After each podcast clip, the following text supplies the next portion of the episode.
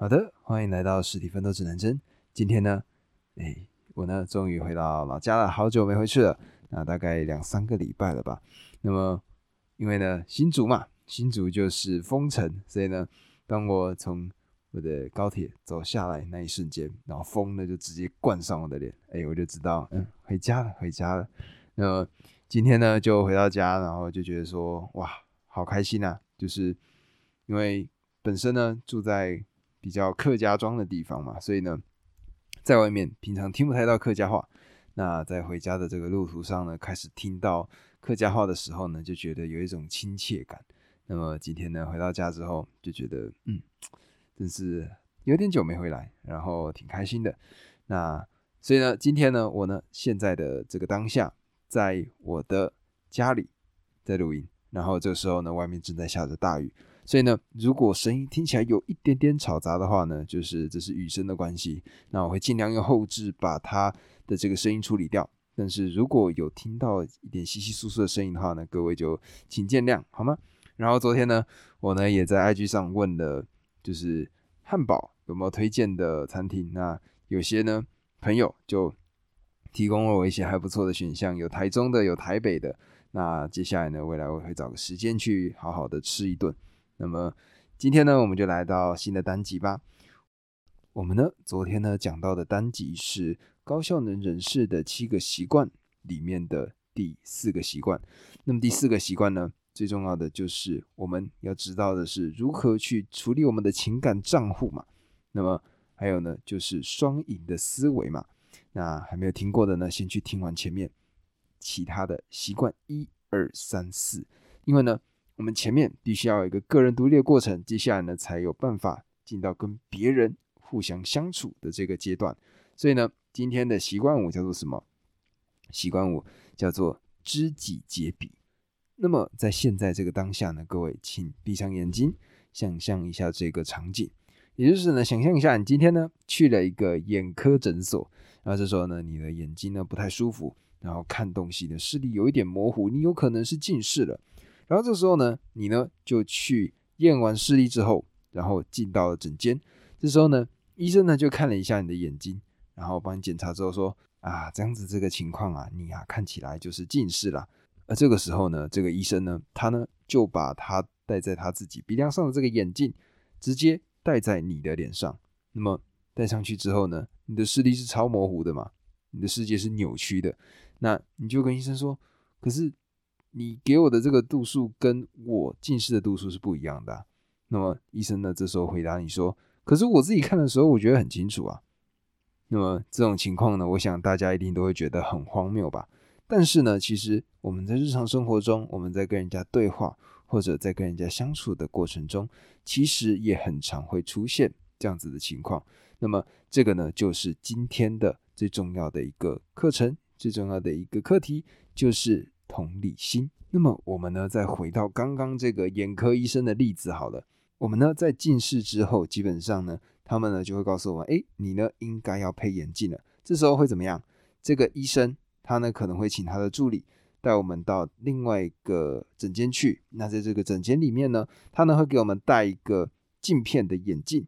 那这个镜片眼镜呢，就会告诉我们说：OK，我们的度数是多少？然后我们的眼距有多宽？有没有散光？那么去看说，我们戴上这个眼镜之后会不会不舒服？那接下来呢，再进到挑选你自己喜欢的眼镜的款式这样子的一个流程，对吧？那这个整个过程呢，其实就是什么？就是站在你的立场，然后去理解你现在这个度数的状况。那么如果换成日常生活中呢，其实同理的最重要的意思就是说，我们站在别人的立场，然后听懂他说的话。所以归根结底呢，就是理解。我们要怎么样去理解别人呢？我们的日常生活中其实很长，就会在跟别人谈话的状况中，我们其实根本就没有听别人在讲话。各位可以仔细去想一下自己在日常生活中的样子。其实我也自己也会犯，就是呢，别人在跟你讲话的过程中，其实他才刚跟你讲前面两三句，你就已经一直在思考。你要怎么样回别人的话了？不知道各位有没有这样子的情况？那么，如果别人才讲前面两三句话，你就已经开始在思考你要怎么回应别人了。那么，是不是就代表其实你根本就没有仔细把人家整句话它里面包含的意思给听完呢？我呢在前面的有一个章节叫做《最高学以致用法》这本书里面，曾经有跟各位介绍到这件事情，也就是沟通，或者说我们在跟别人讲话的时候，其实我们的语言只占了百分之十，然后有百分之三十是由语调来决定的，最重要的是有百分之六十。是由你的肢体动作来决定的，所以如果你只是单纯听人家的话，你只是听人家说了什么，那这样子的一个过程，你可能只理解了什么，只理解了百分之四十。所以等于说，别人在跟你讲一句话的这个过程中，如果你只是想听人家讲了什么，那甚至你可能连这一整句话它完整的意思的一半。你都没有理解到，那么这样的同理心呢，看起来应该是稍显不足的。那么我们最重要的，如果用一个同理心，我们会怎么样呢？我们是可以理解他的观念、他的感受，还有他的内在的世界。那有些人这时候就会问啊，例如说，哎，我同情你，哎，我同情你的处境，这同情跟同理，它的差异是什么呢？那么我觉得有一个比喻很好，各位可以仔细听听看。也就是想象一下一个地穴，这个地穴呢，就是这个人他真真正正的想法，他的内在世界呢，就是在这个地穴的里头一个阴暗的地方，他在那边告诉你他的感受。而如果你是一个具有同理心的人，你会怎么做？你呢是跟着他一起走到这个地穴里面。跟他一起感受这个过程，而理解完同理呢？那同情是什么？同情呢，就有点像是你趴在洞口上方，在这个洞口的上方跟他说：“OK，我了解你的情况。”那这两个最重要的差异是什么？最重要的差异就是连结。你要让人家觉得说你真真正正的跟他在同一个处境当中，那么。不知道各位有没有看过一些电影，或者是一些影视剧，或者你们日常生活，其实就会有这样子的过程，就是今天的一个女生，她呢心情很不好，心情很差，然后她找来了她的闺蜜，她们也什么话就没有说，这时候闺蜜呢单纯只是把身体稍微往前倾，然后把手搭在她的手之上，然后把她牵起来，就这样一个过程，这种连接的感受，那两边呢可能甚至哭在一起。这种呢，就是一个很标准的一个同理心的过程，也就是我真真正正的跟你一起感受。我可能不了解他，但是没错，我跟你一起体会现在这个情绪。这个呢，就是同理心的一个展现。不知道呢，各位有没有过这种经验？也就是今天假设，例如说，诶，你跟你的父母亲，或者是你跟一个长辈，你呢说了一个你很惨的一个经历，就说呢发生了某一件很鸟的事情。这时候呢，他们会怎么跟你讲？他说：“哎呀，那都不算什么的，我跟你讲一下我年轻的时候发生了什么什么什么事情。”然后接下来你就不想听了，对吧？而这个呢，就是那些自以为是的人，这些不理解别人的人，大部分都会有的四种反应倾向。第一个反应倾向就是价值判断，他呢就是对旁人的意见只有接受或者是不接受。那第二种呢是追根究底。这个呢是我自己也很常犯的一个毛病，就是依自己的价值观探查别人的隐私，就是仔细的去探究别人到底是怎么样。那么第三个呢，就是好为人师，就是以自己的经验提供忠告。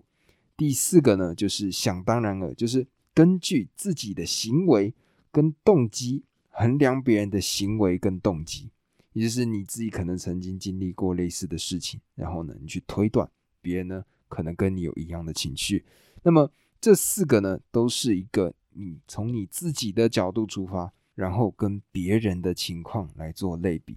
那么这样子的一个情况，别人自然而然都会怎么样？会觉得说，哈，我的情况跟你的情况不太一样。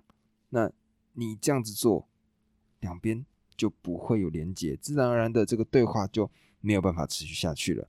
那书中呢，他呢提供了一个例子，我觉得挺好的。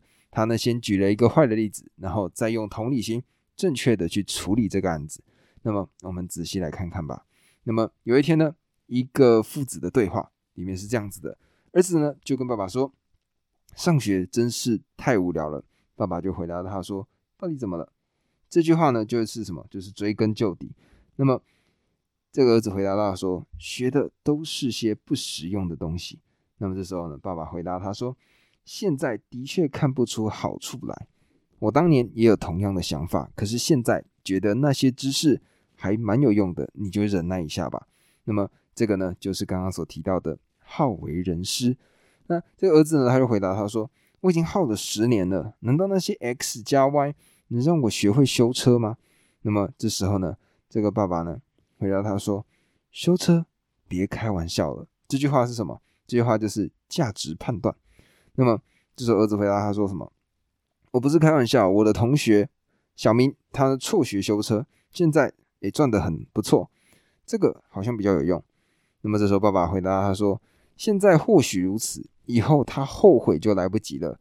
你不会喜欢修车的，好好念书吧。”将来不怕找不到更好的工作的，这个又是什么？这个呢又是好为人师。所以呢，在这样子的一个过程中，哎，会怎么样？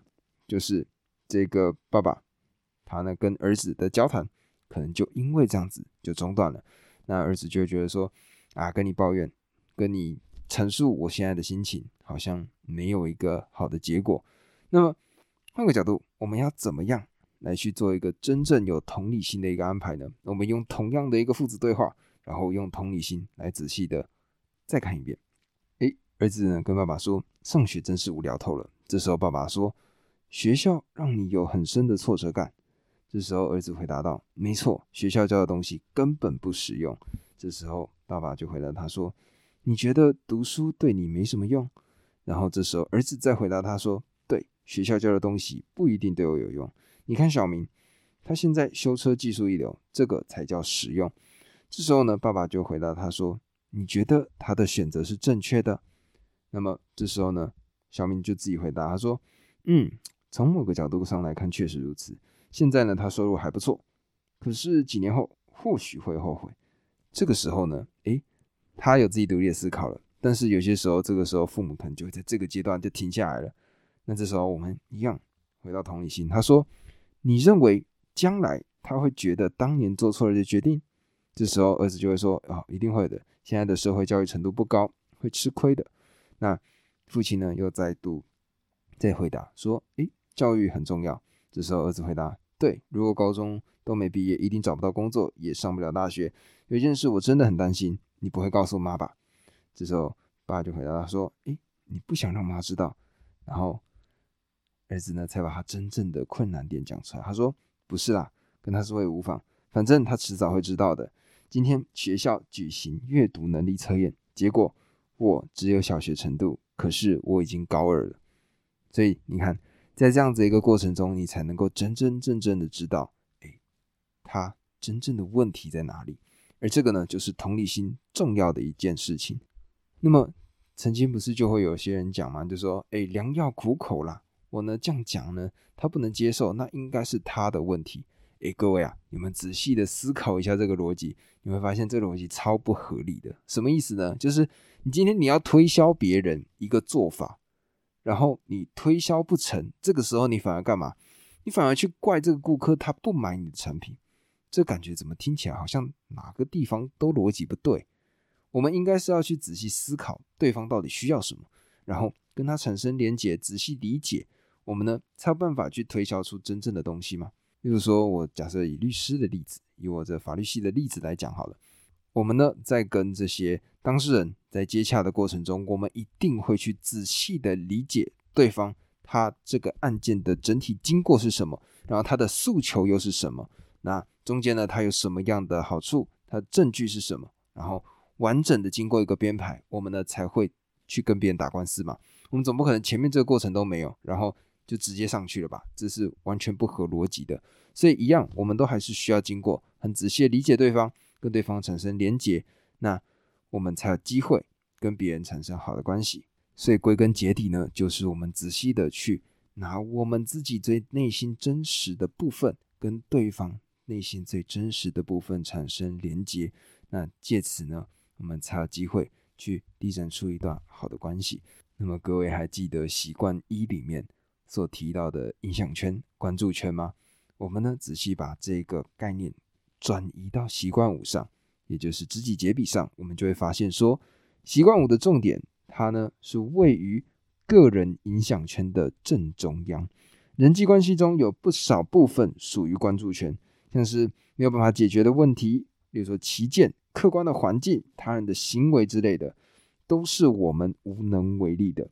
与其在那些事情上去着力，倒不如反求诸己，由内而外更为有效。我们呢，必须把我们的真心去跟别人的真心去做连接，才有办法真真正正的缔结出一段好的关系。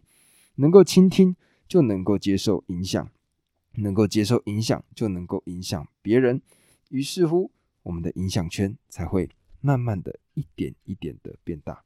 那么提到了刚刚我们在前面从独立到跟团体互来的这个过程里面，最重要的是什么？情感账户嘛。那情感账户的重点就是你平时必须要加一点东西进去，那以后呢需要的时候才有机会提领出来嘛。那一样，它呢也是同样的逻辑。习惯五呢？也是同样的，我们呢提前的预防总比后面的补救来得好。所以呢，平常有空也一样，跟别人展现你的同理心，跟别人真真正正的谈话。